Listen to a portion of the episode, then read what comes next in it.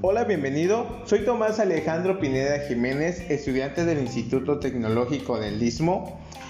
Estoy cursando el primer semestre en la carrera de Ingeniería Mecatrónica. Hoy yo te quiero hablar a ti sobre mi análisis del capítulo número 5 del libro de Andrés Oppenheimer que se llama Sálvese quien pueda.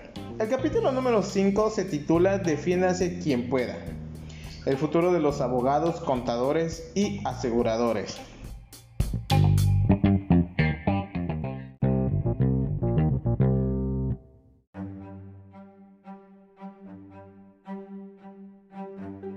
Bueno, ahora te voy a hablar un poco más sobre el capítulo número 5. Que en este capítulo, que se llama Defínanse quien pueda, se trata de los abogados, los contadores y aseguradores, que no están exentos a estos nuevos avances tecnológicos. En el libro decía que en el 2016 un despacho de abogados muy importante allá en Estados Unidos anunció que había contratado a su primer abogado robot. Y rápidamente salieron a decir que ninguno de los abogados iban a ser despedidos, que al contrario, que estos 50 abogados del departamento de quiebra iban a recibir ayuda del robot en investigaciones, ya que este robot tenía una gran cantidad de datos almacenados. Eh, también hablaba sobre las plataformas de internet que se están abriendo en este rubro como son LegalZone y otras más, ya que ofrecen muchos servicios de rutina que hoy en día ofrecen los abogados, como los testamentos, los divorcios, los contratos de arrendamiento. Por lo general estas plataformas son realmente simples, ya que inician con un diálogo y tienes que estar marcando la opción deseada a realizar. De ahí los abogados, el abogado virtual produce un documento solicitado Además de carecer de, de, una persona física, muchos abogados pensaban que estos, bueno, muchos abogados piensan que estas nuevas tecnologías son muy dañinas para su trabajo, ya que piensan que van a ser sustituidos por ellas. Pero muchos abogados salieron a defender estas nuevas tecnologías como algo positiva, algo que les podía traer más beneficios a estos abogados o a los contadores o a los aseguradores. Pero en sí, eh, algunos decían que no utilizar estas nuevas tecnologías sería algo imprudente, ya que sería como dar una opinión legal con máquina de escribir, así lo decían en el libro. Además, para querer, reemplazar abogados, hay algoritmos que igual quieren reemplazar jueces, ya que hay plataformas de servicios legales que ofrecen el resolver disputas legales.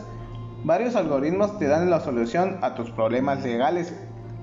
Eh, también nos decía que hay abogados que, bueno, hay servicios que ya ofrecen el servicio de un juez, pero no sería para algo muy, muy importante, como sería el caso de de un homicidio sería para algo pequeño, por eso.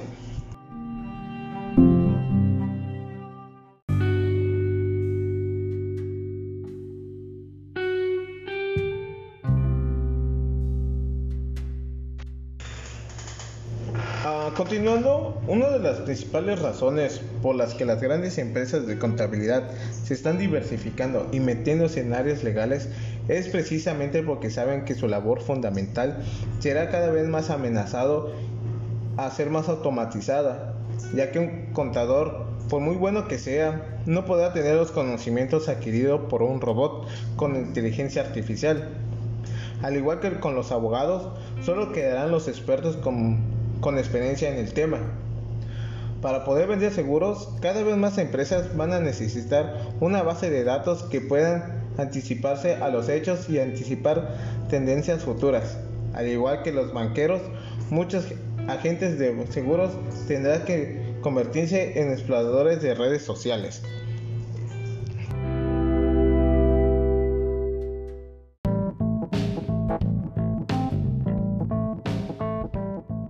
Bueno, en mi punto de vista, no hay que tenerle miedo a, estos avances tecnológicos, sino que hay que tomarlos como algo positivo, como herramientas nuevas. A utilizar esas inteligencias artificiales para ayudarnos a ver cómo está cambiando el mundo, cómo, cómo se, sería necesario las cosas en sí para anticiparse de eventos futuros, de tendencias futuras. Eh, por mi parte eso es todo y espero que tengas un agradable día, tarde o noche a la hora que me estés escuchando. Y recuerda, soy tu amigo Tomás Alejandro Pineda Jiménez, estudiante del Instituto Tecnológico del Istmo en la carrera de Ingeniería y Mecatrónica.